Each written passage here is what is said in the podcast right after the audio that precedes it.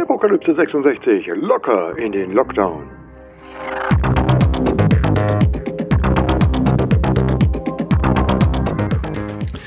So, dann geht mein lieber Gruß in die Schweiz. Guten Morgen, Chris. Mein lieber Gruß geht nach Deutschland. Hallo, Michael. Ja, nach längerer Zeit sind wir wieder mal online. Ich habe ja gesagt, wir müssen noch mal im Oktober online gehen oder sagen wir mal vor dem 3. November online gehen, um einfach noch mal die guten Zeiten durchleben zu können, oder? Wie siehst du das? Wie, wie sind deine Empfindungen äh, im Lockdown und mit Blick auf ähm, den November? Der wird ja sehr spannend werden, aus verschiedenen Gründen. Ja, wir haben eigentlich keinen Lockdown hier in der Schweiz. Wir haben zwar äh, exponentiell gerade so Hockeystick-mäßige Corona-Fälle und ähm, Spitaleinweisungen, aber wir haben keinen Lockdown. Das, ja, wir, fangen Montag, wir fangen Montag an mit, äh, ja. mit, einem, mit einem, ich weiß, das ist ja auch kein voller Lockdown, sondern so ein Slowdown. Wir können nicht mehr in, in Kneipen gehen. Unser ähm, Food Truck, der bei uns hier am Einkaufszentrum steht, der immer die Burger verteilt, hat schon gesagt, hier unsere Telefonnummer, ihr könnt jetzt telefonisch ab nächste Woche dann bestellen, ordern, damit das alles geht. Das ist schon eingerichtet. Klopapier war kurze Zeit ausverkauft, ist aber sofort wieder da, also keine, scheint doch nicht so schlimm zu werden. Ähm, ja, und dann gucken wir mal, ob der Monat äh, dann was bringt, ne? Ja, ich äh, hoffe es. Ich hoffe es für euch. Ich glaube nicht, dass es bei uns funktioniert. Das sind ja eigentlich keine Beschränkungen. Das ist äh, nur das, was alle Leute getan haben hier. Also die, die, äh, die Kneipen werden um elf geschlossen. So, mhm. Polizeistunde wird wieder eingeführt, wie das hier heißt. Aber mhm. sonst, äh, sonst ist äh, nichts, oder? So eine Empfehlung nach Homeoffice und so. Ja, we will see. Du weißt, dass diese, diese Polizeistunde, das war ja in Berlin, also gerade vor allem noch in, äh, vor Mauerzeiten, so Berlin-West, so eins der Aushängeschilder. Wir hatten ja nie Polizeistunde in Berlin. Bei uns in Berlin wurde immer permanent durchgefeiert und gepartied und so weiter. Das ist mal gewöhnlich, dass es sowas gibt. Aber naja, ähm, wollen wir mal sehen. Aber sonst, ähm, ich, ich Benutzt du eigentlich, äh, habt ihr, habt ja auch so eine Contact Tracing App, oder? Ja, natürlich. Ich habe auch meine Corona-App. Ich habe aber noch gar nicht nachgeschaut. Ich werde mal ganz kurz nachschauen, äh, was sie dann vermöglicht. Also neulich hatte ich mal einen grünen, einen grünen Kontakt. Das ist dann immer so, dass es heißt, äh, bisher keine Risikoberegnung, sagt er. Jetzt ist das wieder weg. Also ich hatte keine Risikobegegnung in den letzten 14 Tagen die zu irgendwelcher Besorgnis Anlass geben könnte. Wobei mhm. das ja auch nur heißt, dass du dann irgendwie, bei mir immer nicht ganz klar war bei dieser Corona-App, ähm, das heißt ja auch immer nur, ich, mein Handy hat ein anderes Handy getroffen, was dann, wenn dann eine Benachrichtigung ist, was dann später mal irgendjemand gesagt hat, dieses Handy war mit jemand verbunden, der nachträglich sich dann auf Corona hat testen lassen und positiv getestet worden ist und das dann auch noch in die App eingegeben hat. Korrekt. ja, und das ist äh, gut, wenn man unter den Umständen, ja, ist bei mir immer grün. Also liegt auch einfach daran, äh, dass man ja gar nicht so, also ich zum Beispiel auch gar nicht so viel äh, rausgehe unter Menschen. Und wenn du unter Menschen gehst, dann eigentlich auch ganz selten, dass man länger mit irgendjemandem einem Platz ist. Also man läuft mal über eine Einkaufsstraße, man geht mal in einen Laden rein, ähm, man läuft mal über einen Flohmarkt, da ist man auch maximal zwei, drei Minuten an einem Stand, dann geht man den nächsten äh, du bist draußen gewesen. Also da empfand ich das Risiko jetzt auch nicht als übermäßig groß, wenn du dann auch noch mit Mundschutz läuft. Ähm, ja, und, ähm, und an größere Veranstaltungen, ja, ist ja auch nicht so. Wobei ich, ich kann es mal ganz kurz aus eigener Erfahrung sagen. Wir waren letzten Freitag ähm, beim RBB äh, zur Aufzeichnung der Ingmar Stadelmann Abendshow. Das ist so eine Late-Night-Show, die einmal im in der Woche am Freitagabend 30 Minuten lang gesendet wird aus ähm, dem Funkhaus an der Masurenallee gegenüber vom Messegelände Funkturm in Berlin. Da hat der äh, RBB oben in die 14. Etage so eine Lounge eingebaut mit Bar und mit Sitzgruppen und mit einer kleinen Bühne, so dass man dort halt solche Events aufzeichnen kann. Und äh, ich gucke die mal ganz gerne und äh, hieß dann ungefähr, wenn ihr wollt, könnt ihr euch auch natürlich um einen Zuschauerplatz in der ähm, Show bewerben, schickt mal eine E-Mail hin. Naja, habe ich gesagt, komm, schick eine E-Mail hin. Äh, drei Tage später hatte ich die Einladung dazu und äh, fand das natürlich ganz toll. Dann sind, haben wir auch gesagt, na ja, oh, mit Corona und so weiter stand natürlich so eine Latte von ähm, Warnmeldungen da drin, was man machen sollte, also Abstand halten und keine Fieber und und, und, und die ganze Sachen. Du, dann kamen wir da an fährst mit dem Fahrstuhl hoch in 14. Stock, immer nur zwei Leute gleichzeitig, unten am Eingang schon gleich Hände desinfizieren. Ähm, und dann ging es halt in die, in die Lounge rauf und äh, dort wurde man gleich an Tische platziert mit breitem Abstand zum Nebenpaar oder ähm, lange Rede, kurzer Sinn. Ähm, Sie haben gesagt, normalerweise haben Sie da ungefähr 150 Leute drin, diesmal waren es 26. Mhm. Verteilten sich dann halt äh, über den ganzen Raum. Dann waren halt äh, Ingmar Stadelmann als Moderator, Gast war Kevin Kühnert äh, und dann turnten noch fünf äh, Leute aus dem Catering da und ungefähr ein gutes Dutzend an äh, RBB-Mitarbeitern für Kamera, Ton, äh, Script Girl und so weiter und so fort. Und dann wurde halt da die entsprechende Sendung produziert. Ähm, das war ziemlich entspannt, weil man hatte wirklich, das war kein Gedränge, kein gar nichts, es war überall Abstand da. Das äh, fand ich als eine ziemlich gute Sache, wobei natürlich, wenn du vor 26 Zuschauern spielst, was anderes ist, als wenn du vor 150 Zuschauern spielst. Das ist natürlich auch etwas. Aber auch das ist jetzt alles nicht mehr möglich. Aber insofern war das jetzt mal nochmal eine ganz nette Abwechslung, auch in einem Rahmen, wo man sagen konnte, ja, das war jetzt nicht, ähm, hat man persönlich nicht als risikoreich empfunden und war auch von den Gegebenheiten, die man war, ganz gut gemacht. Also ich fand das ähm, sehr ordentlich. Und ganz ehrlich zu sagen, ich fand es tatsächlich sogar entspannend, wenn ich mir vorstelle, ich wäre in dem Raum gewesen mit 150 anderen Leuten, die sich dann wahrscheinlich auch noch gar nicht an die überall hätten hinsetzen können, wäre das wahrscheinlich irgendwie ähm, nicht so nicht so angenehm gewesen, als wenn du da wirklich locker am Tisch sitzen konntest, ähm, dein Bierchen schlürfen und ähm, ja, ja, du, du, du, weißt, wie es ist, oder? Wir, wir fanden Social Distancing schon cool vor Corona. ja, ja, ja, nee, aber also ich merke das auch hier gerade, also um das doch mal vielleicht nochmal auszuholen. Ähm, das merke ich auch hier in Berlin. Wir sind ja eigentlich in den letzten Jahren äh, geboomt ohne Ende und du bist in die Stadt gefahren und es war zu jeder Jahreszeit waren dort Touristen da und es war immer Hektik und Remi Demi. Und wenn du jetzt mal äh, so, wir waren jetzt im Oktober, waren ein paar schöne Wochenenden mal kurz, ich sage mal in die Stadt fahren, weil wir wohnen ein bisschen am Stadtrand, so halt Kudamm oder Friedrichstraße oder halt die ganzen, also da ist es relativ leer, da ist relativ entspannt. Du konntest dich am Spreebogen ähm, in die Gartencafés oder Gartenkneipen, da waren überall Liegestühle frei, du konntest dich da gemütlich hinsetzen. Die äh, Gastronomie war froh, dass Leute kamen. Das war total entspannt. Du kannst diese Stadt total entspannt genießen. Ja, und das ist, äh, was man ehrlich gesagt äh, seit Jahren nicht mehr hatte. Und äh, ist natürlich, äh, ich sag mal, für, für Hotellerie, für das ganze Gewerbe drumherum ist natürlich eine Katastrophe. Aber auf der anderen Seite, ähm, ich sag mal, man muss auch mal ein bisschen was Positives aus dem Ganzen ziehen.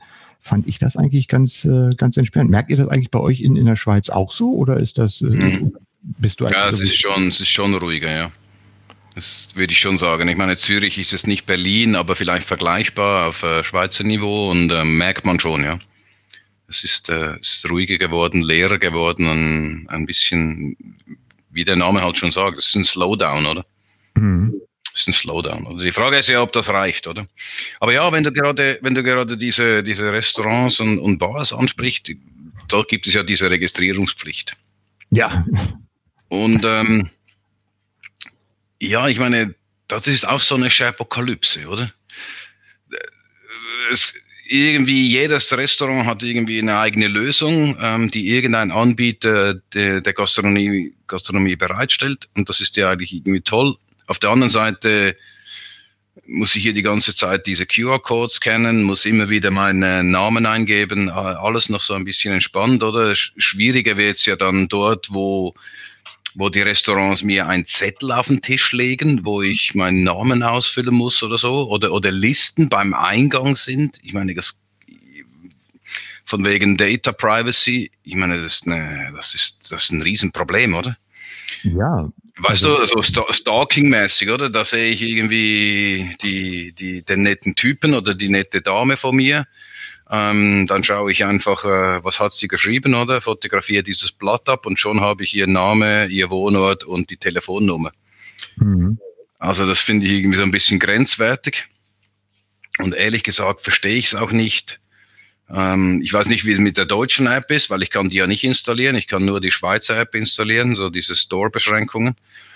Und aber ich, ich verstehe nicht, warum, warum nicht der Bund hier in der Schweiz ähm, oder auch jetzt in Deutschland eine auf ihrer Webseite hier einen QR-Code rausgibt, der der ich dann mit dieser App scannen kann, oder? So dass ich quasi die Corona-Warn-App, diese Contact Tracing-App einfach brauchen kann, um gleich mich einzuloggen, oder? Ja.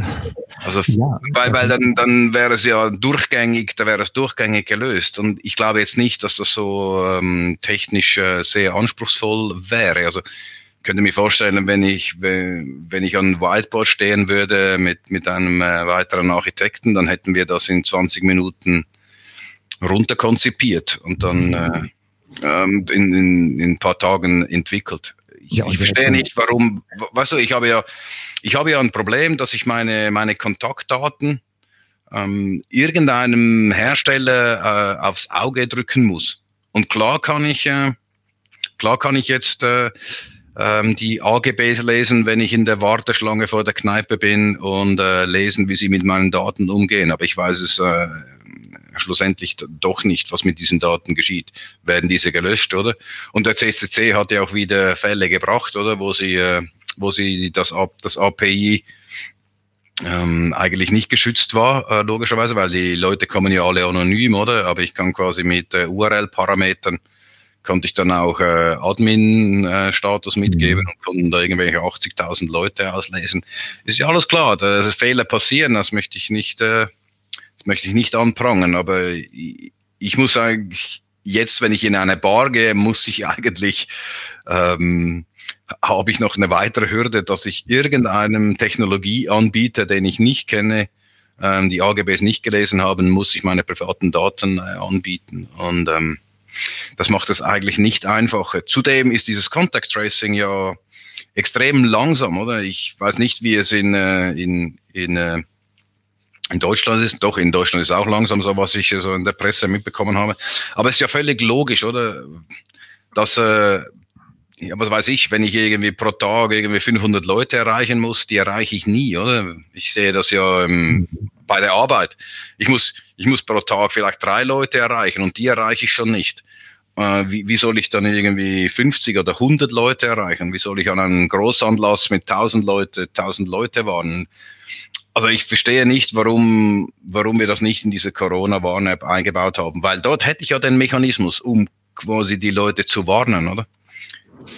Ja, ich, ähm, hast völlig recht. Ich finde das auch. Äh, die Anonymität ist gewährleistet, oder? Also ja. die, die Anonymität von diesen Corona-Warn-Apps, zumindest so diese dezentralen, ich meine, die, das ist ja gegeben. Also das wäre eigentlich eine perfekte Lösung, die man ganz leicht erweitern könnte und, und das würde dem Contact Tracing Team äh, helfen, das würde mir helfen, da ich hätte die Data Privacy unter Kontrolle. Es würde eigentlich allen helfen. Ich verstehe nicht, warum wir da so eine Lösung jetzt bauen oder warum, warum das so entglitten ist, warum das nicht reingekommen ist. Ja, ich äh, kann ich dir eigentlich nur zustimmen. Also diese Corona-Warn-App, die unsere offizielle, die wir haben, die ist ja auch irgendwie für einen mehrstelligen Millionenbetrag programmiert worden. Dafür denkt man sich mal, das kann die aber relativ wenig. Die ist halt einmal am Tag aktualisiert sie sich und du kriegst halt wirklich nur dieses entweder grün oder mal eine nicht äh, riskante Begegnung oder ähnliches.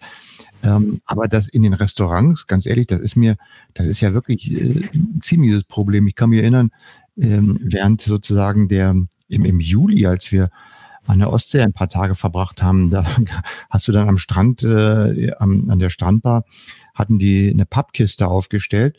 Daneben lag ein Zettel und da solltest du deinen Namen einschreiben, hast jetzt einfach diesen Zettel in diese Pappkiste reingeschmissen. Also da war nicht mal wie eine Urne mit so einem Schlitz, sondern hast einfach so reingeschmissen. Äh, neulich, äh, ich lebe ja hier noch direkt an der Landesgrenze zwischen Berlin und Brandenburg. Das ist auch lustig gewesen, zeitweise. Da bist du dann hier in, äh, in Berlin äh, in den Imbiss gegangen, da musstest du deine Adresse notieren. Dann bist du am selben Tag oder am nächsten Tag nach Brandenburg gegangen und äh, da war das noch nicht erforderlich. Das waren dann auch diese unterschiedlichen Sachen. Und äh, wir haben das neulich, äh, genau, da waren wir auch wieder in der Stadt unterwegs bei Rausch. Das ist einer der äh, Schokoladenhersteller Premium, die in Berlin eine ziemlich große ähm, Geschäft mit kleinem Restaurant drin haben. Auch da musste man sich registrieren. Und da kam die Frage auf, ja, was, da kann man ja alles Mögliche reinschreiben, Mickey Mouse. Und das hatte, hatte dann die, äh, weil die, weil das die Kellnerin gefragt haben, was wir da reinschreiben sollen, ähm, ja, Mickey Mouse oder so, meinte sie, ja, das ist jetzt nicht lustig. Was meinen Sie, was die Leute hier schon reingeschrieben haben? Ja. Und mhm. äh, dann kam ja auch die, das wurde neulich eben auch nochmal diskutiert. Das hat ja alles so verschiedene Schichten. Äh, dann sag mir, naja, Mickey Mouse, dann müssen sich da einfach einen Ausweis zeigen lassen und sehen, ob der okay ist. Ja, denkst du, äh, natürlich darf sich ein äh, Restaurantinhaber, ein Kellner, äh, darf von einem Gast keinen Ausweis zur Identitätsidentifizierung abfordern. Das ist, äh, das, da kann derjenige das verweigern. Ich kann ja nicht einfach hingehen, zeig mir deinen Ausweis, damit ich weiß, wer du bist. Das dürfen ja nur entsprechend Autorisierte machen.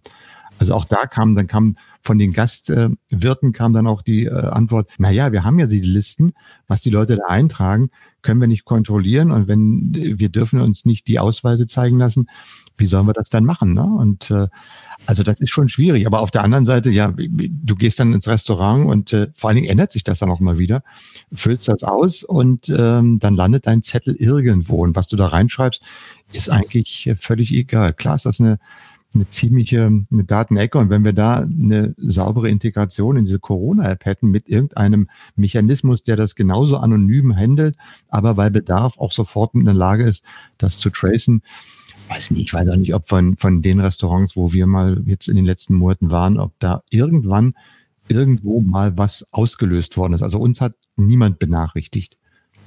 Obwohl ich da Mickey Maus Entenhausen reingeschrieben habe. Ja, es ist nichts angekommen. Ich verstehe es nicht. Ja, ja, ich glaube, das, ja, das ist halt dieses System, oder? Wenn, wenn ich diese Liste bekomme, oder? Ich bekomme von einer Bar irgendwie eine Liste. Da gibt es einen Corona-Fall, äh, ich kriege eine Liste, da sind da vielleicht 200, 300 Leute. Wenn du, bis du diese 300 Leute nachtelefoniert hast, oder? Und dann musst du ja immer, musst du ja immer denken, in der, in der Schweiz ist es jetzt verboten seit gestern, aber wir hatten ja immer noch diese Großanlässe mit 1000 Leuten. Stell dir vor, du musst 1000 mhm. Leute kontaktieren. Also da bist du automatisch Monate im Hintertreffen, oder? Natürlich. Mit, mit, mit, ein paar, mit ein paar Großanlässen hast du verloren.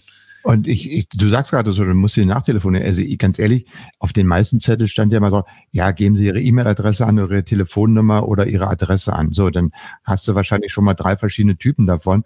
Und dann sind die Leute alle genervt, machen, schreiben irgendwie mit Handklau oder was rein. Und mhm. dann sind da schnell mal ein Tippfehler, schreiben mal einen Schreibfehler drin. Äh, das ist ähm, also äh, verlässlich würde ich anderes nennen. Das ist ähm, genau. Also du produzierst Datenmüll, oder?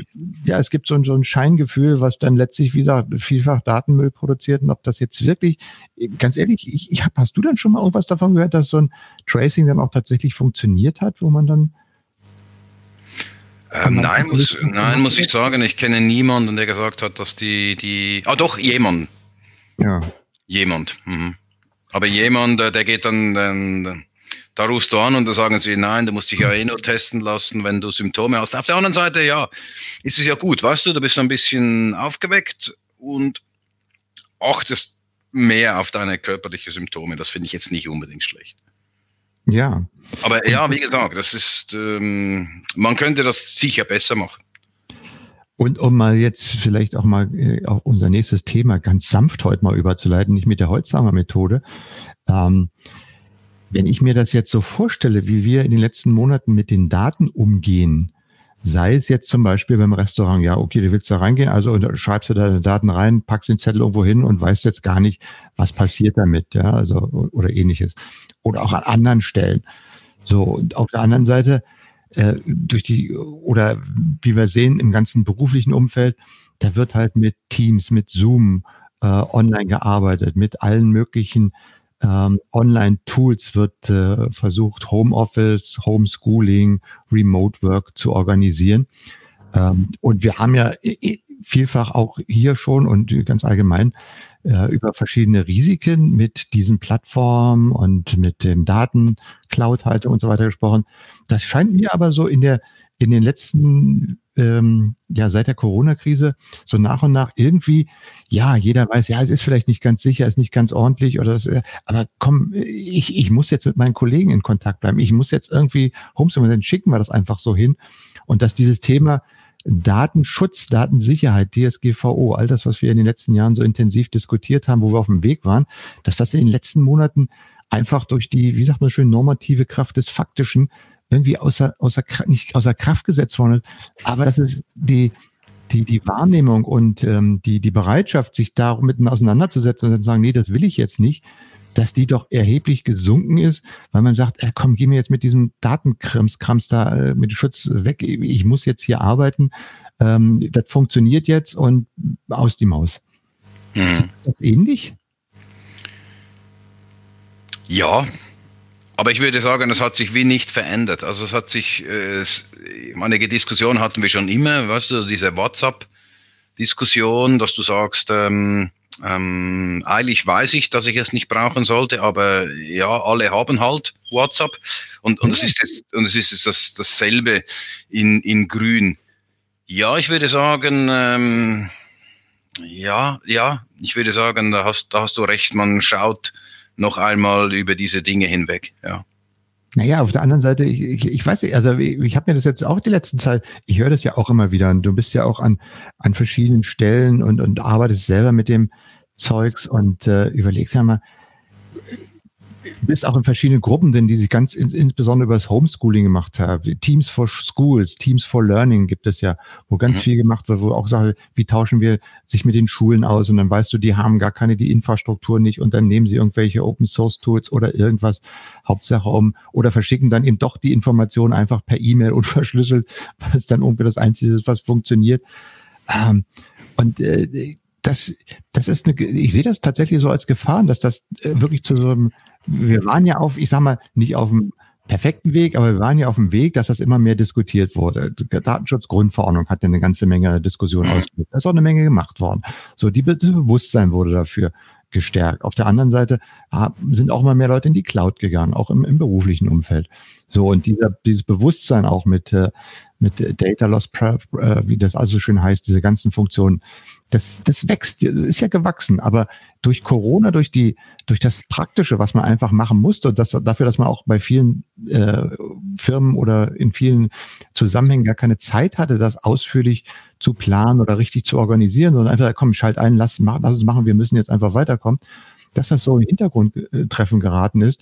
Und dadurch, dass es dann auf der anderen Seite auch funktioniert, weil ich mich jetzt mit den anderen austauschen kann, wir können weiterarbeiten, dass wirklich dieses Thema Datenschutz oder Datensicherheit, Datenprivacy, ähm, ja, komm, nach dem Motto, weißt du, ja, ich weiß, es ist da, es sollte eigentlich auch sein, aber komm, wir müssen jetzt einfach weitermachen. Wir müssen erst mal sehen, dass wir da durchkommen. Dass da dieses Bewusstsein zumindest äh, nicht weiterentwickelt worden ist, sondern eher, ich würde mal sagen, die Kurve geht da wieder äh, nach unten äh, und ähm, äh, die, das Bewusstsein dafür ist einfach wieder zurückgelaufen. Genau, zumindest in der, in der Endbenutzer oder in der Benutzerwahrnehmung. Auf der Stufe Regierung, auf der Stufe ähm, der Länder und auf der Stufe der Europäischen Union würde ich sagen, ist es nicht so. Also die, oder? Äh, die EU klagt ja gerade gegen Google oder, oder verschiedene Länder in der Europäischen Union klagen gegen Google. Ähm, hier in, in der Schweiz. Mhm wurde jetzt auch ein Statement der, der Datenschutzbehörde zu, zu dem Privacy Shield, also zu diesem Schrems 2 ähm, Gerichtsentscheid, äh, wurde jetzt ver, verlautbart. Und ähm, was sie eigentlich sagen, sind, was sie eigentlich sagen, sind zwei Dinge. Äh, die Schweiz, also das ist eine gute Nachricht. Ähm, ich zitiere hier äh, aus der Stellungnahme zur Übermittlung von Personendaten in die USA. Das heißt, äh, Datenbearbeiter, die in Bezug auf Personendaten, welche aus der Schweiz stammen, dem Regime äh, Privacy Shield zwischen den USA und der Schweiz beitreten und auf der Liste des US Department of Commerce verzeichnet sind, gewähren Personen in der Schweiz besondere Schutzrechte. Mhm. Letztere genügen den Anforderungen an einen angemessenen Datenschutz des Datenschutzgesetzes jedoch nicht. Also ein klares Statement. Ne? Also die Anforderungen, die in diesem Privacy Shield sind, genügen nicht. Mhm. Und was sie dann weiter unten aussagen, also diese Corporate äh, Bind, äh, Binding Corporate Rules, wo immer wieder darauf verwiesen wird, da müssen halt die, die äh, Firmen untereinander äh, äh, bessere äh, Verträge ausarbeiten, oder? Und ähm, hier schreiben sie ganz klar, oder? Ähm, vertragliche Garantien, wie eben sogenannte Binding Corporate Rules, vermögen den Zugriff auf Personendaten durch ausländische Behörden nicht zu verhindern. Wenn das öffentliche Recht des Importstaates, also die USA, vorgeht und den behördlichen Zugriff auf die transferierten Daten ohne hinreichende Transparenz und Rechtsschutz der Betroffenen erlaubt. Und ähm, das ist schon noch eine, muss ich jetzt sagen, auch für, für, die Schweiz, wo immer sehr, sehr neutral ist und immer probiert, die Wirtschaft im Vordergrund zu halten, ist das doch eine starke Aussage, dass sie hier sagen, nein, wenn ich persönliche Daten in, in, in die Cloud, in eine amerikanische Cloud lege, dann geht das nicht. Das genügt den Anforderungen des schweizerischen Datenschutzes nicht. Und wir sind ja nicht Teil ähm, der DS, äh, DSVGO der, äh, der DSVGO, genau, mhm. der Datenschutzgrundverordnung, das sind wir nicht, oder wir haben ein eigenes Datenschutzgesetz, aber auch das reicht offensichtlich nicht. Und da äh, finde ich jetzt doch eine, eine mutige Aussage. Das Problem auch hier, ähm, besten Dank. Und was ist jetzt die konkrete Handlungsempfehlung? Das wollte ich gerade fragen. Ich meine, äh, eine, eine tolle Aussage. so what? Ich hier neben mir ist gerade ein Reissack umgekippt. Äh, genau. Also ja, nicht vielleicht ein Reissack. Es ist zumindest mal ein Statement, äh, mit ja. dem man arbeiten kann. Aber ich, ich brauche hier als Firma brauche ich eine Handlungsempfehlung und äh, eine rechtssichere Einschätzung für, für Firmen und, und Ämter, oder? Äh, sowohl in der Schweiz wie auch in Deutschland, oder? Weil mit diesem, mit diesem äh, juristisch Deutsch kann eigentlich niemand etwas anfangen. Oder entweder heißt es ja oder nein und das muss auch vor Gericht Bestand haben.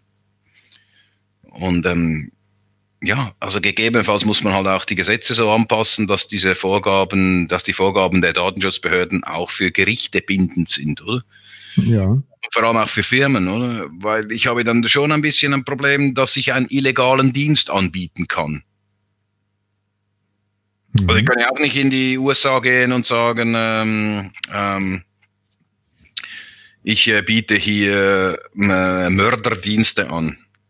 Ich, ich biete an, äh, Dienst, Leute umzubringen. Dann sagst du, ja, das darfst du nicht, weil das ist äh, illegal in den USA, Leute umzubringen. Deswegen äh, kannst du die in, de, in deine Firma hier nicht, äh, äh, ähm, kannst du deine Firma hier nicht ansässig haben. Auf der anderen Seite kann ich einen Dienst, der offensichtlich ähm, nicht genügend äh, den, den hiesigen ähm, Gepflogenheiten und, und, und Rechten eben nicht entspricht, kann ich trotzdem anbieten. Also es ist schon noch eine schwierige Situation.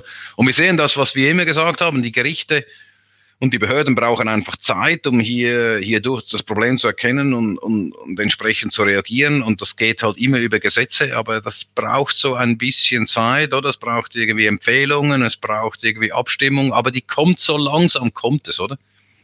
Die Gerichte haben jetzt reagiert und die Datenschutzbehörden haben relativ schnell reagiert, mhm. also zumindest jetzt in der Schweiz. In Deutschland auch, wir kommen gleich dazu.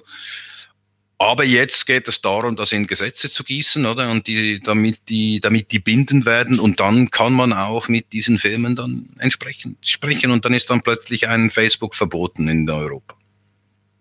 Oder sie müssen, äh, sie müssen entsprechend reagieren, oder? Server in, die Server müssen hier sein, die Daten müssen, äh, müssen nach den hiesigen Datenschutzgesetzen verarbeitet werden, dürfen nicht mehr transferiert werden, das muss irgendwie überwacht werden und so weiter.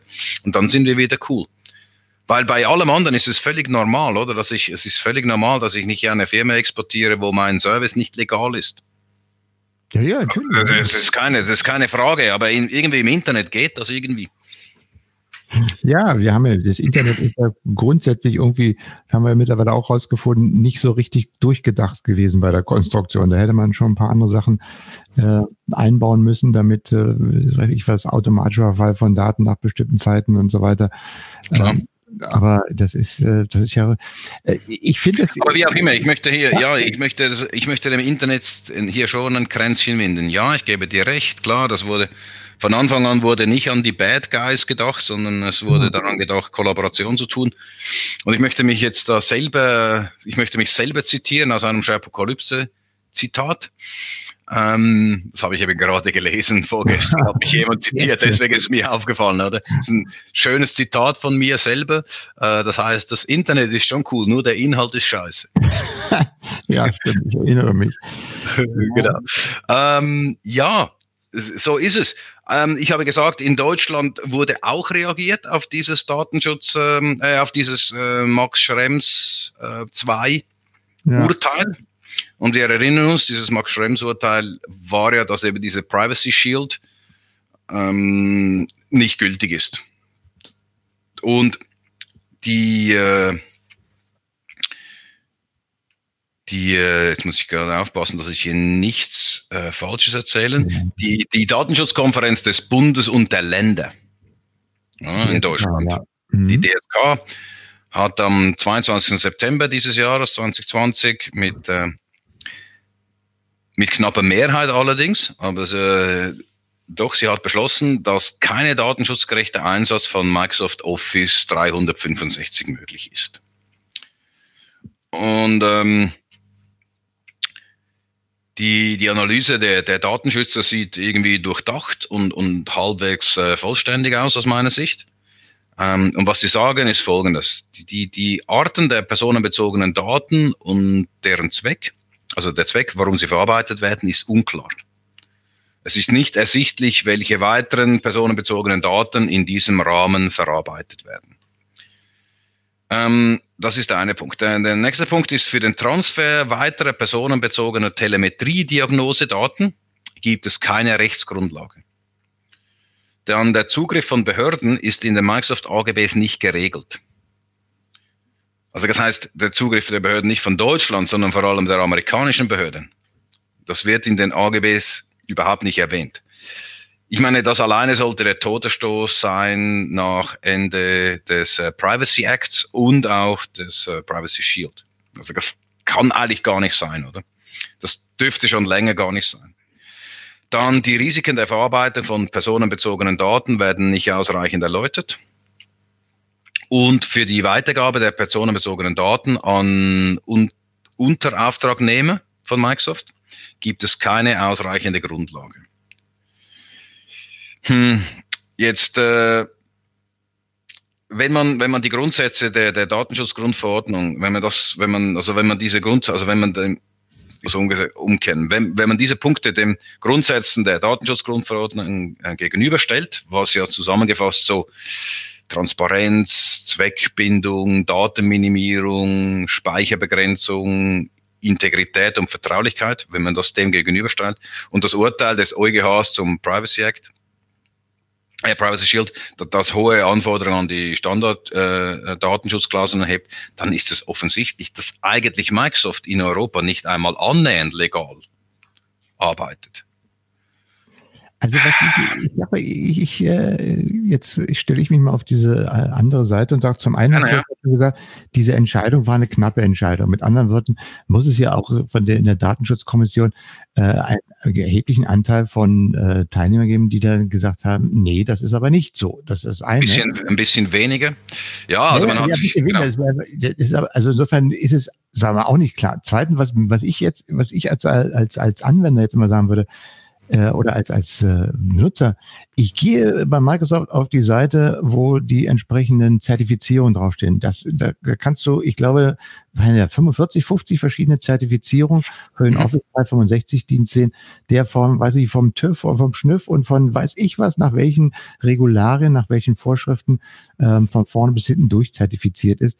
Da soll es jetzt keinem aufgefallen sein, dass im Prinzip das alles illegal ist. Das verstehe ich nicht. Das, das ist mir, ähm, ich, ich weiß jetzt nicht mehr, ob das, äh, da, das, äh, ja, Verstehst weißt du, meine, meine ja, ich verstehe das. Aber weißt du, die, du hast diese Zertifizierung, oder? Du hast diese, ähm, diese 27, ISO 27000, also ähm, ist, ist ja. der Serverraum abgeschlossen, oder? Alle diese Zertifizierung, äh, Feuer, wasserdicht, äh, äh, Fail, Failover, alle diese Zertifizierung, die hast du. Das Hauptproblem ist, ist aber nicht das. Das Hauptproblem ist nicht das, sondern das Hauptproblem ist, dass die, das, das Verarbeiten von persönlichen Daten, also das Versenden von persönlichen Daten in die USA ist nicht erlaubt, weil die USA, also weil keine amerikanische Firma sicherstellen kann, was mit diesen Daten passiert. Und ich als Ausländer keine Möglichkeit habe zu intervenieren, also quasi die, die, die Rechtsordnung gilt nicht für mich als Schweizer oder als Deutscher. Ich kann nicht intervenieren. Und, und es geht um das. Also das heißt, die, die, die Grund, der grundsätzliche Rechtsmechanismus wird nicht eingehalten. Und das ist das Hauptproblem. Das löst natürlich, dann ist es völlig egal, ob, Server, ob der Serverraum abgeschlossen ist oder nicht. Weißt du, was ich meine? Klar, du kannst hunderte von äh, ISO-Zertifizierungen haben über dein Rechenzentrum. Wenn, wenn ich aber, wenn, wenn die Daten von, äh, von Behörden ähm, abgegriffen werden können, dann muss ich, damit es dem Datenschutzstandard entspricht, Einsprache erheben können und ich muss angehört werden können. Und das ist nicht der Fall. Das ist der Punkt. Und deswegen kannst du deine Daten hinschicken. Du darfst, die, du darfst auch deine Daten hinschicken. Das ist alles okay. Es dürfen keine persönlichen Daten sein. Das ist, das ist natürlich der Punkt, oder? Das ist auch der Punkt, wo die Schweizer Datenschutzbehörden ein, äh, eingehen. Es geht hier nicht um, äh, ähm, es geht hier nicht um irgendwelche sonstige Daten. Weißt du, was ich meine? Es geht um persönliche Daten. Und ja, ähm, dann, dann frage ich mich, wenn das, wenn du, wenn du sagst, dass es so offensichtlich ist, dann ist ja die Frage, warum entscheiden sich dann die Datenschützer in der Kommission nicht einstimmig und sagen, das ist äh, entweder das ist so oder das ist nicht so. Ich meine, das scheint ja dann aber auch kontrovers zu sein. Das, äh, das ist ja auch okay. Also darf ja auch okay sein. Das ist ja auch der in einer das finde ich jetzt nicht schlimm. Also das ist einfach, äh, keine Ahnung, oder? Die, die, diese, diese Gruppe hat sich zusammengesetzt, hat äh, hier probiert, ein, ein Statement zu treffen. Diesem Statement, äh, das war das letzte Papier, dem wurde knapp zugestimmt. Aber dann stehen die Leute dahinter. Das ist doch ein demokratischer Prozess, wie Entscheidungen gefunden werden. Ja, ja, nee, ich also ich finde. Doch normal, ja, oder? Ich, ich, ich, ich bin jetzt gar nicht dagegen. Ich, ich versuche jetzt nur mal sozusagen ähm, auch hier nochmal, wie wir es eben schon gesprochen haben, ist das jetzt eine Diskussion, wo, ich sag mal, eigentlich müsste doch sagen können, okay, da werden Daten rübergeschickt, wenn du es jetzt so gesagt hast, aber ich kann als äh, Bürger nicht dagegen klagen, weil ich keine Einspruchsmöglichkeiten habe. So, Punkt. Das ist doch im Prinzip, äh, ich sag mal jetzt nicht so eine Sache, ob das ist jetzt nicht grau, sondern entweder du hast das Möglichkeit oder hast es nicht. So, und dann kann ich doch als, als Datenschützer, müsste ich doch dann sagen können, ja, habe ich das jetzt? Kann ich das irgendwo nachlesen? Nee, habe ich nicht, also bin ich dagegen. Oder habe ich es? Ja, ich bin dafür. Da kann es doch nicht eine, sagen wir mal, 75 ähm, zu 25 oder 66 zu 33 Prozent Entscheidung geben. Weil das sind doch jetzt, sagen wir mal, das sind doch jetzt, sagen wir mal, irgendwo könnte man doch da Fakten äh, nachrecherchieren, wo man sagen kann, okay, das ist so, es ist nicht so. Das ist jetzt ja nicht irgendwie so ein Grauzonenbereich. Okay, ich kann es, ich kann es dir sagen, ich, ich habe das äh, jetzt vor mir. Also, acht Datenschutzbehörden waren dagegen. Hm? Die Datenschutzbeauftragten von Bayern, Baden-Württemberg, Hessen und dem Saarland sowie das Bayerische Landesamt für Datenschutzaufsicht hatten erklärt, die Gesamtbewertung nicht zu teilen, weil sie zu undifferenziert ausfällt. Sie begrüßten, äh, sie begrüßten aber, dass die Datenschutzkommission einstimmig eine neue Arbeitsgruppe eingesetzt hat, um den Dialog mit dem Softwareriesen nachhaltig datenschutzgerechte Korrekturen zu erreichen. Ja, das finde ähm, das finde ich, äh, also für mich ist das. Ist zu undifferenziert. Weißt du, es geht nicht darum, dass sie finden, das stimmt nicht, sondern sie hätten es noch ein bisschen präzi äh, präziser gemacht. Ja? Also einfach jetzt für die Diskussion hier. Gut, aber das kann man natürlich sagen, okay, das ist jetzt, sagen wir, die, die schrittweise Weiterentwicklung des Rechts oder die schrittweise Weiterentwicklung. Ähm, da müsst ihr noch was machen, hier müsst ihr noch was machen und dass es da eine Kommission gibt, die sich von äh, offizieller Stelle darum kümmert, zu sagen, nee, also passt mal auf, das ist ja schon ganz ordentlich, was er gemacht hat, aber hier, da fehlt was, da fehlt was, da fehlt was, hier müssen wir weiter was machen. Hier genauer, hier genauer sein, sowas, oder? Genau, denn auf der anderen Seite, also jetzt nochmal so aus, äh, aus unbedarfter externer Ansicht, könnte ich jetzt auch sagen, ja, lass die doch da quackeln. Äh, es wird mir jetzt sowieso keiner verbieten, äh, dass, äh, wenn ich jetzt mit meinem Unternehmen da komplett auf, auf diese Plattform umgestiegen bin, der kann dann jetzt morgen jemand kommen und sagen, nee, dürft ihr nicht mehr. Äh, weil in dem Moment äh, de facto würde die Wirtschaft zusammenbrechen in vielen Bereichen. Äh, das ist ja, das ist jetzt gar nicht so im, im, im lächerlichen, sondern äh, dadurch, dass da eben schon ganz viele drauf arbeiten und sich darauf verlassen, da mittlerweile ihre Infrastrukturen darauf migriert haben, hängt ja auch die ganze Wirtschaft mittlerweile da dran in vielen Bereichen. Und insofern, auch wenn es dann irgendwie so ähm, Probleme gibt, kann man ja nicht einfach sagen, so ab sofort dürft ihr das nicht mehr nutzen, weil das würde dann im Prinzip ja ähm, die, die, die Firmen ruinieren. Insofern ist es insofern gut, das möchte ich jetzt hier mal ganz klar herausholen, dass es solche Kommissionen gibt, die das untersuchen, die sich dann hinstellen, auch im demokratischen Prozess und jetzt ein Papier arbeiten und sagen, so, hier und hier und hier und hier, da müsste nachgearbeitet werden. So, und jetzt wäre natürlich der Punkt zu sagen, ah, wer macht das und wer fängt jetzt an, danach zu arbeiten und wer hakt danach und wer setzt das um? Weil, wie du so schön DSK, sagst, die DSK macht das. Genau, weil die jetzt gesagt hast, wir bilden jetzt erst noch mal einen Ausschuss und der macht das dann, weil das wird dann die Ausschüsse delegiert und dann dauert es ja noch länger. Und ich habe es ja auch mittlerweile verstanden und ich weiß, das hast du hast ja vorhin auch gerade in dem anderen Zusammenhang noch offen gewiesen. Diese ganzen Prozesse brauchen natürlich im demokratischen Prozess eine gewisse Zeit, äh, bis sie dann tatsächlich so umgesetzt werden. Da müssen Abstimmungsprozesse erfolgen, da müssen Umsetzungsprozesse erfolgen. Und insofern muss man äh, also insofern gibst du mir jetzt auch tatsächlich Hoffnung. Ich hatte ja vorhin gesagt, äh, ich sehe das eher so ein bisschen im, im Weg nach unten, dass sich da keiner mehr so richtig drum kümmert. Ja, es kümmern sich immer noch welche um, um das ganze Thema. Ähm, es wird auch vorangetragen, aber es braucht halt seine Zeit. Und auf der anderen Seite kann man eigentlich jedem nur empfehlen, ähm, halt selber mit seinen Daten, äh, wie wir es immer sagen, äh, bewusst und vorsichtig umzugehen hinsichtlich Datensparsamkeit und, und ähnlichem. Ne? Das ist einfach das, was man daraus äh, für sich selber ziehen kann. Denn wir können den Prozess ja jetzt auch nicht irgendwie beschleunigen. Ja, das ist schon so, aber der Druck wird größer. Der Druck wird größer, oder? Der kommt jetzt aus der Schweiz. Nicht, dass die Schweiz es äh, richtig Gewicht hat, aber doch, das Statement ist klar. Das reicht uns nicht. Wir möchten, dass, äh, wir möchten, dass diese Firmen nacharbeiten. Die, die DSK ja auch, die setzt jetzt diesen Arbeitskreis ein, der, oder diese Arbeitsgruppe ein, der hier jetzt aktiv wird auf den, mit dem, mit Microsoft beginnen zu diskutieren, oder? Und auch die, äh, ähm, die, die EU-Datenschutz, äh, also der, ähm, äh, der, der, der EU-Datenschutzbeauftragte, Herr, äh, jetzt muss ich überlegen, der hat so einen tschechischen Namen, ich glaube, Wiwerowski oder so heißt er, Wiwer, Jorowski. Irgendwo hat es noch ein R und irgendwo noch ein IO drin. Genau. Es tut mir leid, was er zuhört. Das äh, Vielleicht kann er mir das phonetisch mal irgendwie auf Twitter schreiben. Ähm, also auch er, der, der EU-Datenschutzbeauftragte, hatte die, die, die, die, die Verträge der EU mit der EU-Gremien mit, äh, mit Microsoft geprüft und ist zu ähnlichen Ergebnissen wie die DSK gekommen. Mhm. Und ähm, er forderte dazu mal auch äh, Microsoft äh, auf, die, die Nutzerinformationen nur noch in der EU aufzubewahren und von, äh, von von amerikanischem Zugriff zu sichern. Und vor allem müssen die, die Rechten, äh, die Rollen aller Beteiligten mit sämtlichen Rechten und Pflichten, die müssen einfach viel klarer geregelt sein, als es jetzt ist, so dass es eben transparent wird, was mit diesen Daten geschieht. Und er ging noch ein bisschen weiter. Ähm, er ging weiter, dass eben diese äh, EU-Gremien sollen sich äh, nach Alternativen umschauen, die höhere Datenschutzstandards erlauben.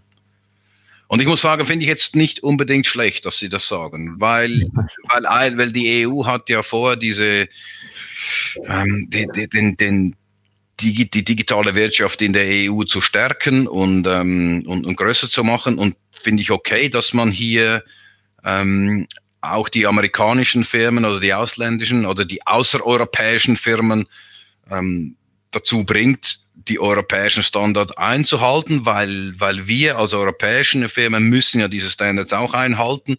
Und in diesem Sinne haben wir dann alle gleich lange Spieße und, und der Druck wird größer. Der Druck wird größer, das sieht man auch in diesen Facebook- entscheiden. Da war so eine Meldung vor ein paar Wochen, hast du sicher mitbekommen, dass eben auch Facebook sich überlegt, irgendwie, das war so eine, war so ein bisschen Druck, den sie aufbauten, dass dann würden sie halt äh, Facebook abschalten. In, in der EU, ja klar, können sie machen, trauert auch niemandem nach, aber ich, ich glaube, der Druck wird schon größer und das dauert jetzt noch ein paar Jahre, aber, aber das ist für alle gut, weil wir alle weil wir dann alle gleich lange Spieße haben. Also, um das, um, das, mal vielleicht noch zum Abschluss zu bringen, ich, ich, ich, äh, ich äh, würde mich jetzt noch eins fragen. Klar ist, dass das immer vorangehen muss, aber wenn wir jetzt mal gucken, irgendwann wird ja vielleicht diese Corona-Krise vorbei sein. Äh, zumindest, äh, sagen wir mal, diese Infektionskrise, die Ansteckungskrise wird ja vorbei sein, wenn es dann einen Impfschutz gibt, der da auch verbreitet worden ist, so dass man äh, dann quasi wieder in eine Art normales Leben zurückkehren kann. Allerdings, ich meine, diese ganzen wirtschaftlichen Auswirkungen, die durch diese Milliarden von Schulden und äh, durch die ähm, jetzt sicherlich noch kommenden Insolvenzen und, und was alles noch auf uns zukommen wird, mhm. dass es dann, äh, ich sage mal, einen ganz anderen wirtschaftlichen Druck geben wird für Firmen. Äh, und äh, ob dann dieses ganze Thema in Richtung Datensicherheit und so weiter, ob das dann äh, die höchste Priorität hat, und äh, nicht eher dann, wir müssen irgendwie weiterarbeiten und nehmen das, was wir haben. Ähm, ob das nicht eher, die, da bin ich gespannt, wie sich das auswirken wird. Und das, wie das, hm, also ich, ich sehe, ich, ich, ich, ich, sehe deinen Punkt, aber ich sehe, ich sehe ihn genau, ich sehe, ich sehe ihn etwas, etwas differenzierter, muss man sagen. Was ich, was ich sehe ist, es macht für mich Sinn, wenn Facebook nicht in Irland eine Dependance hat, äh, die eigentlich nur aus einem Briefkasten äh, ist, sondern dass äh, Facebook eben eine Dependance in, in Europa hat, die tatsächlich auch Leute und Server hat, Entschuldigung, die sie hier, die sie hier bedient und auch hier Steuern zahlen muss für die Umsätze, die sie eben, äh, die sie eben hier auch tätigt, was sie jetzt ja irgendwie eben nicht so richtig tut, oder? Also macht sie auch in den USA nicht. Und, ähm, aber, aber du weißt, was ich meine. Ich glaube, es, es wäre viel einfacher, als über das hinwegzusehen, die Firmen eben zwingen, ihren, ihren Beitrag an die Gesellschaft, äh, sprich die Steuern eben auch zu zahlen und das unabhängig, wo, wo sie sind. Und ich könnte mir vorstellen, dass dieser Druck genau auch für das genutzt werden kann, dass sie auch hier ansässig sein müssen und, und hier Steuern bezahlen müssen, um eben, du sagst, diese, diese Corona-Defizite aufzuholen. Ja, aber wie, wie ich meine, noch, noch mal, vielleicht auch nochmal so ein letzter Gedanke dazu. Wir haben dieses Thema mit den Steuerzahlen und der Konzerne und mit den Steuersparmodellen und so weiter.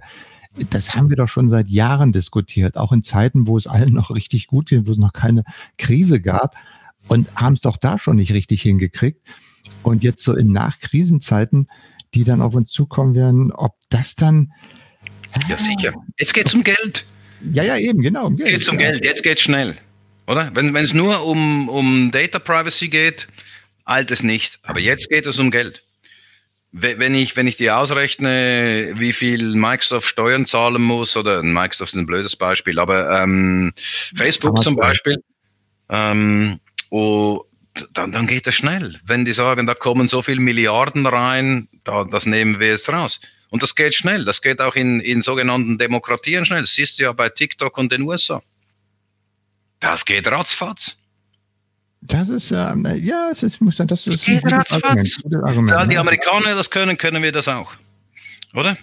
Stell dir vor, ich, ich weiß es nicht, wir haben das ja schon, wir haben das schon besprochen, äh, ähm, in, in der letzten, also wir haben das ein bisschen besprochen in der letzten Apokalypse, aber ähm, was er sagt, die, die, die Popul ich, ich glaube, ich habe das schon mal vor, ich habe das letzte Mal schon erwähnt, aber stell dir vor, ich, äh, Spiegel bringt eine Meldung raus, die heißt, die populäre Büro-App Microsoft Office 365 wird nach Worten der Bundeskanzlerin Merkel keine längere Gnadenfrist in Deutschland bekommen.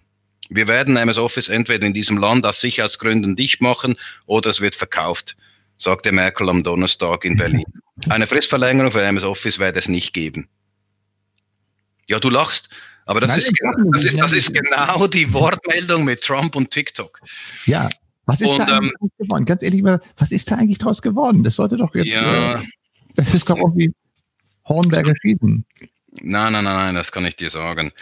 Ähm, also im Moment sind, sind zwei Sachen am Laufen. Ähm, die, das, die, die US-Gerichte ähm, sind noch am Bearbeiten, weil TikTok müsste ja jetzt im November, ähm, also äh, es gibt einen, ba einen Bann oder TikTok darf, darf im, im November 2020 dann nicht mehr laufen.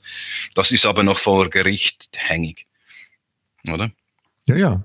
Und ähm, es ist im Moment so, dass, äh, dass die, die Richter ähm, oder die, die, die Anwälte sagen, dass diese ByteDance, die Firma, ähm, wo, wo TikTok gehört, ähm, nicht zeigen können, dass TikTok irgendeinen äh, irreparabler Schaden äh, äh hab, äh, ähm, wie sagt man, äh, Schaden anrichtet. Auf der anderen Seite sagen natürlich die, die Staatsanwälte, äh, dass ByteDance das äh, eben auch nicht zeigen kann, ähm, dass sie einen irreparabler Schaden haben, wenn, in, wenn das in den USA nicht mehr läuft, also quasi kommerziell, aber nur das. Und ähm, auch sagen sie, dass immer noch ein, ein, National Security Concern und so weiter ist. Oder? Aber das ist noch nicht entschieden. Das ist auf der USA-Seite. Auf der, und die Chinesen, wie immer, die sind ein bisschen cooler unterwegs. Ähm, das macht mir einfach Sorge, dass ein solches System hier cool ist. Ähm, mal, mal ernsthaft, so die, die freie Welt äh, schlägt sich im Moment ja nicht gut. Ähm, sei es jetzt mit TikTok oder sei es jetzt mit Corona während die unfreie Welt das irgendwie alles äh, besser im, im, Griff hat. Was die sagen, ähm, die haben, die haben, äh, die haben äh, dem, dem Deal, dem Deal zugestimmt. Unter, unter, unter einem gewissen Vorbehalten. Und die gewissen Vorbehalte sind, dass die, der Source Code darf eingesehen werden, aber ähm, der Deal, das geht jetzt zu Oracle, oder? Ähm, dass das äh, kein Transfer von Algorithmen und Technologie beinhaltet. Also quasi nur die Firmen Dinge irgendwie, also nur so die Firma per se. Also quasi könnt ihr machen, aber kein, es gibt keinen Technologietransfer. Weil ähm, die Firma ByteDance hat quasi einen, einen weiteren Ableger, die chinesische, also quasi chinesische, ähm, mhm. es gibt also die hat quasi auch ein chinesisches TikTok, heißt nicht TikTok, sondern irgendwie anders, aber es ist dasselbe in grün, einfach auf der chinesischen Markt ausgelegt. Ähm, und, und deswegen sagen sie das. Also quasi, ja, könnt ihr machen.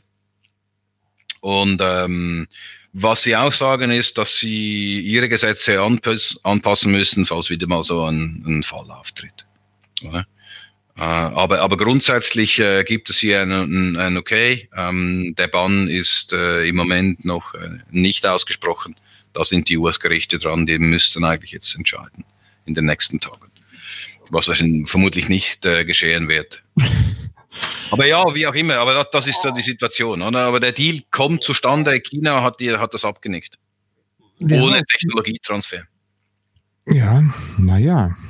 Dann gucken wir, was da passiert. Ja, es, ist, es, ist, es sind wilde Zeiten. So, mein Lieber, wir, wir nähern uns bedrohlich der 60-Minuten-Marke. Ähm, ich möchte mit dir unbedingt noch ein Thema äh, kurz andiskutieren, nachdem du dich vor vier Jahren ja äh, in, in unserer Chepokalypse im Oktober recht weit nach vorne gelehnt hast und dort die Wahl in USA vorhergesagt hast. Erstaunlicherweise sogar richtig. Aber das wäre 50-50 Chance, oder? naja, ich meine, auch eine 50-50 Chance muss man erstmal richtig treffen. Ähm, ja, wir haben jetzt noch, wie viele Tage? Man hört ja jeden Tag wieder. Jetzt sind noch vier Tage bis zur Wahl in den USA. Mhm. Ähm, der Wahnsinn greift ja da. Äh, also wenn ich das äh, zurzeit so sehe, was in den USA abgeht, das ist ähm, also wenn, wenn dir irgendjemand äh, in, in, sag mal, bei Netflix, wenn da ein Autor kommen wäre, sagt, guck mal, ich habe hier eine ganz tolle Story für, nennt sich das Jahr 2020, das sind alles meine Plots, die da drin stehen und hätte alles aufgeschrieben, was ich glaube, den hätten die gleich rausgeschmissen, also komm, das ist ein Schwachsinn. Aber es wird ja immer absurder teilweise. Ähm, ja, und jetzt gucken wir alle nach USA, um zu sehen, was am 3. November dann dort gewählt wird. Wie ist denn deine Prognose in diesem Jahr? Und jetzt sag falsch, du hast nur 50 Prozent Chance. Ich habe 50-50 Chance. Ich glaube, Trump wird wiedergewählt. Okay, dann stellen wir dieses Podcast hier wahrscheinlich äh, auf, auf Wochenbetrieb um oder so. Warum? Ach, ich weiß auch nicht. Da muss man sich irgendwo ausweinen. Also ich, ich kann nicht. Ich, ich, äh, du, du, weinst dich bei mir aus. Ja. Okay. Ist, ah, nein, also ich, man weiß es ja nicht. Man, man hat ja irgendwo so noch die innere Hoffnung, ähm, ich weiß, das ist ja, manche sagen ja auch, ob jetzt Biden oder Trump, ähm, das ist sowieso jetzt, äh, beides ist jetzt nicht mehr so wie ganz wie früher, aber ganz ehrlich, also wie da die, wie sagt man, die Moral und die Sitten verfallen und, und äh, also das ist. Das geht einfach, rasend, ne? Ja, aber das ist einfach, äh, es ist ja nicht, nicht anzuschauen und wie, wie die, ähm, ich finde, das ist das, das, das Schlimmste an dem Ganzen. Ähm, zu sehen, wie dann wirklich in, in Massen da gelogen wird. Obwohl, ganz ehrlich, ich habe mir äh, in dem Zusammenhang kommen mir dann auch mal, noch mal ältere Geschichten wieder hoch aus den USA so wie früher schon Wahlkämpfe gelaufen sind oder wie früher dort äh, miteinander umgegangen worden ist. Und auch der, der Kampf zwischen Republikanern und Demokraten, das ist ja jetzt, sagen wir mal, auf einen absoluten Punkt eskaliert und hat ein ganz anderes Niveau erreicht. Aber das gab es ja in, in, in, immer schon in den USA. Und äh, vermutlich hat man sich damals nicht so gut informiert, weil für uns sah die USA oder für mich äh, war das eher immer so Ost- und Westküsten äh, USA. Mhm. Ja? Die, die großen Metropolen, die, die, die Hollywood, die Technologiekonzerne und so weiter. Und dieses ganze breite Hartland und so weiter, äh, das äh, ist normalerweise nach draußen ja gar nicht ähm, Sichtbar, ja. wenn, wenn, du da nicht mal durchgefahren bist und dann tatsächlich mal durch, durch Idaho oder durch solche Ecken da durchgefahren bist, ähm, ja, das ist halt irgendwie alles äh, ganz, äh, ganz anders. Und dann ist man immer, ich, ich kann mich selber noch erinnern, meine ersten Reisen da durch die USA, wurde mal gesagt, Mann, die Amis, ey, wenn du denen sagst, wo kommst du her? Aus, aus Europa, aus, aus Berlin. Ja, Berlin kannten sie immer noch, aber der Rest war ja völlig, ja, die Amerikaner haben ja von der Welt gar keine Ahnung, die kennen nur ihr Land und weiter gar nicht. Naja, sagt ja, okay, das sind ein paar. Äh, und, und mittlerweile aber, es ist ja eben doch eine ganz breite Masse, die, ja, die dann auch ähm, sich um, Lügen und sowas gar nicht kümmert, sondern nee, das ist äh, richtig und äh, es hat was von Lemmigen. Ja, aber das haben wir, weißt du, wir haben das ja so ein bisschen, wir haben ja das ähnlich. Nein. Oder wenn, wenn du, ja, lass mich. nein. Ich sag definitiv nein. Also ja, ja, ja, genau. Okay. Ja, Ansätze, ja, Ansätze, aber ich würde sagen, auf Gut, Backspace, Backspace, Backspace, Backspace, Backspace. Nein. Ich beobachte, ich beobachte nicht, nicht in dem Sinn, aber in einer, in einer repräsentativen Demokratie, wie jetzt in Deutschland. In der Schweiz haben wir das nicht. Wir haben hier auch eine zum Teil repräsentative Demokratie, aber wir haben viel mehr Interaktionsmöglichkeiten. Aber, aber in, einer, in einer repräsentativen Demokratie hast du musst du dich ja immer für Personen entscheiden. Also wenn es eine Personenwahl ist, oder? Nicht alle Wahlen sind persönlich, also sind, aber klar, wenn es eine Personenwahl ist. Und da hast du ja, du, und du, du bist, stehst ja nie zu 100 Prozent hinter einer Person. Du kannst ja nicht sagen, jegliche Meinung, die diese Person hat oder wie sie abstimmt, hätte ich genau so gemacht. Du musst ja immer sagen, ungefähr in die Richtung, ja. Also quasi die Richtung stimmt, aber manch, manchmal ist er mehr zu, zu links, manchmal ist er zu, zu rechts und manchmal ist es genau in der Mitte. Und ähm, ich, ich glaube, das ist in den USA auch so. Weißt du, du hast, du hast quasi die Möglichkeit zwischen äh, zwei Personen zu wählen und ähm, du weißt einfach, beide erzählen Mist, aber der eine ist so ein bisschen konservativer, der ist gegen Abtreibung, er sagt ja zumindest, er sagt, ich bringe die Jobs wieder und und und und. Ähm, und klar lügt er, klar ist er auch Establishment, äh, klar bereichert er sich und und und und, aber die Richtung stimmt. Und ich glaube einfach, dass diese, diese wertekonservative Haltung für viele Amerikaner stimmt, weil Make America Great Again, das ist einfach ja. eine coole Geschichte. Und deswegen glaube ich einfach, bei allem, was wir hier hören, oder? Und, und du hast recht, oder? Alle diese, diese Lügen und äh, es, es, es ist ja völlig egal, oder? Der lügt so viel, dass du nicht mal sagen könntest, was hat er dann letzte Woche gelogen, oder? Es ist schon wieder vorbei, oder? Äh, du kannst es nicht einmal wieder, mehr wiederholen. Aber es ist völlig irrelevant, weil, weil du einfach sagst, der, der Mann gibt mir ein gewisses Gehör und ähm, er steht quasi für mich als irgendwie Working Poor und irgendwie absteigende Mittelklasse. Der vertritt uns, auch wenn er das nur verbal tut. Und, und die Leute schließen sich zusammen und ähm, das finden die Amerikaner sowieso cool. Du kennst das ja auch, oder? Das ist alles ein bisschen overhyped und so. Und, und ich glaube einfach, ich glaube einfach, dass mehr Leute ähm, die Richtung, diese wertekonservative Richtung als viel richtiger halten in den USA. Ja, obwohl sie dann tatsächlich, aber auch weil du sagst, wenn ja, sie einen Idioten wählen müssen. Ja, ja, ja, aber nee, gar nicht mal mehr, sondern das ist tatsächlich, äh, was einem da wirklich klar wird, dass es in den USA tatsächlich so eine 50-50-Gesellschaft gibt. Ja, und mhm. die sich tatsächlich auch richtig, so wie im Bürgerkrieg. Ich, ich meine, das muss, hat wahrscheinlich seine Ur Ursprünge auch da drin noch mal gehabt. Das ist tatsächlich, dass sich das über die Jahrzehnte oder mittlerweile Jahrhunderte tatsächlich immer noch so wirklich äh, zwei große Volksgruppen dagegen überstehen. Mhm. Das wird einem hier einfach nochmal, äh, also mir ist es da viel, viel klarer geworden und auch noch bewusster geworden, äh, dass sie das so aufteilen, dass denn, dass sie wirklich dann so, so einen Herdentrieb haben, danach folgen und ähm, dass so alles drumherum, äh, du wirklich so guckst Dinge und sagst, ey, es ist, in, in jeglicher Satire-Sendung wäre, wäre das als völliger Schwachsinn abgetan worden. Ne? Also ich weiß nicht. Ich bin gespannt, wie das, wie das ausgeht. Und äh, ja, ich, ähm, wir können uns ja dann am 4. November äh, zusammen mhm. für eine Sondersendung. Letztes Jahr haben wir auch nach der, ich, ihr könnt euch die Folge, was war das, 38 anhören. Das war äh, nach 2016, am 9. November haben wir das gemacht, am Tag der, äh, der Revolutionen. da haben wir mhm. direkt danach einmal drüber gesprochen. Und ich glaube, ich hatte da tatsächlich auch gesagt, lass mal gucken, dass das hörte sich aber schon an bei dem, aber vielleicht, wenn er jetzt im Amt drankommt, äh, dass er dann die Würde des Amtes ja auch irgendwie, sagen wir, repräsentiert und der da einen schon ein bisschen gemäßigter wird. Ach Gott, hab ich mich geirrt. genau. Das kann man so sagen. Kann man Ach, so sagen. Ach Jottchen, nee, das ist nichts. Und weißt du, ich bin ja in, in Berlin-West aufgewachsen und für uns waren die Amerikaner die Schutzmächte. Das waren wirklich unsere Freunde. Wir sind aufs amerikanische Volksfest gegangen. Wir haben das äh, wirklich positiv gesehen und ähm, hatten eine echt eine ganz andere Beziehung noch dazu. Und die Amerikaner haben nach Deutschland ja auch die Demokratie gebracht. Und wenn du heute anguckst, dass dann in einem Land wie Texas irgendwie äh, die Anzahl der Voting-Stationen, wo du vor, äh, vor der Wahl wählen kannst, im ganzen Land irgendwie auf eine Station für 5,7 Millionen Leute re äh, reduziert wird.